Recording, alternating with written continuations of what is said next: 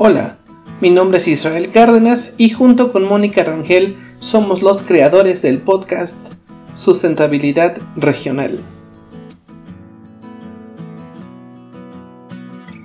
Sustentabilidad Regional es un espacio dedicado a la enseñanza a distancia. La biología, la ecología, sustentabilidad, educación ambiental, silvicultura, conocimiento tradicional son algunos de los temas que aquí encontrarás a través de charlas y entrevistas con expertos.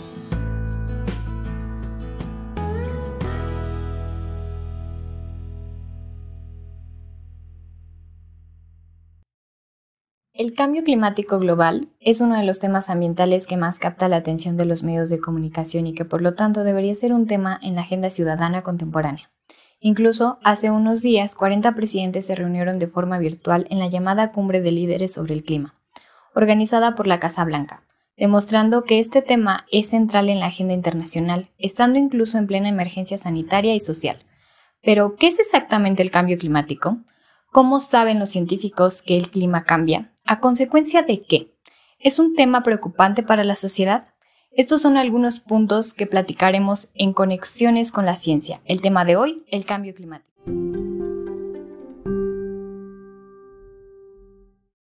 No podemos ganar la lucha contra el cambio climático si no lo hacemos juntos globalmente.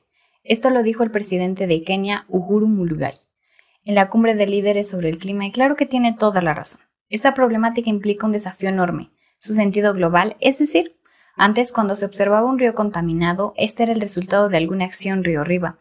Se veía su origen y se resolvía, o en el caso de un incendio, esta problemática se centra exclusivamente en la zona afectada, pero el cambio climático no es así. De acuerdo con proyecciones científicas, un escenario muy probable es la desaparición de islas en todo el mundo como resultado del cambio climático. Por cierto, en el año 2020 ya se ha reportado el hundimiento de al menos dos islas en Sumatra, Debemos considerar que estas islas prácticamente no aportan ningún gas de efecto invernadero a la atmósfera y sin embargo, como decimos en México, pagaron los platos rotos sin deberla ni temerla. Otro tema que se abordó en la cumbre fue promover que todos los países pasen economías más limpias y prósperas a largo plazo. Si uno lee esta frase, pasar a economías limpias y prósperas, de entrada creo que nadie se negaría a este cambio. Sin embargo, esto no es fácil ni rápido y tiene un costo enorme. Por ejemplo, ¿se imaginan los costos para cualquier industria que implicaría cambiar los procesos? Maquinaria, tiempos de operación, capacitación del personal, modificación de su producto final, operación adecuada de sus residuos, etc.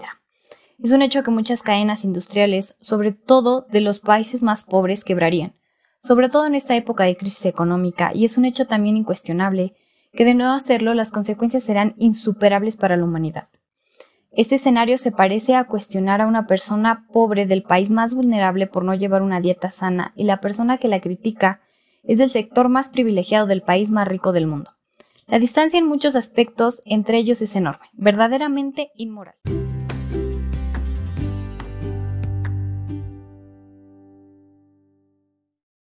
Si usted investiga por Internet sobre el tema del cambio climático, encontrará personas que lo cuestionan dudando de su veracidad. Le platicamos que los científicos saben que existen cambios climáticos al utilizar los llamados modelos climáticos. Estos modelos climáticos usan métodos de investigación numérica para simular las interacciones de la atmósfera terrestre, los océanos, el relieve terrestre y el hielo.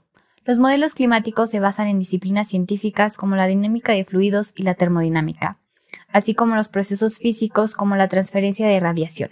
Son análisis matemáticos muy robustos, es decir, con muchos datos que soportan las predicciones con cierto grado de certidumbre. Estos modelos han establecido los siguientes escenarios. Se prevé que la temperatura media y el nivel del mar mundiales suban. Esa sencilla frase es catastrófica. Cientos de miles de personas que viven cerca de las costas perderán sus casas y el aumento de temperatura tendrá repercusiones en el equilibrio ecológico del planeta. Por ejemplo, reflejándose en la pérdida de especies biológicas.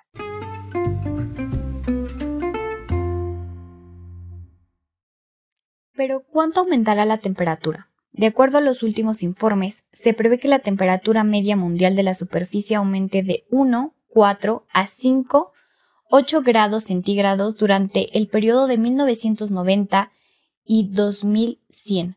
Nuevamente no parece un aumento significativo si lo pensamos rápidamente. Una persona difícilmente distinguirá un aumento de 2 grados en su casa.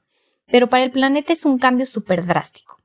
Recordemos que nuestro planeta ha podido albergar una gran cantidad de vida porque ha sido muy estable climáticamente en los últimos millones de años.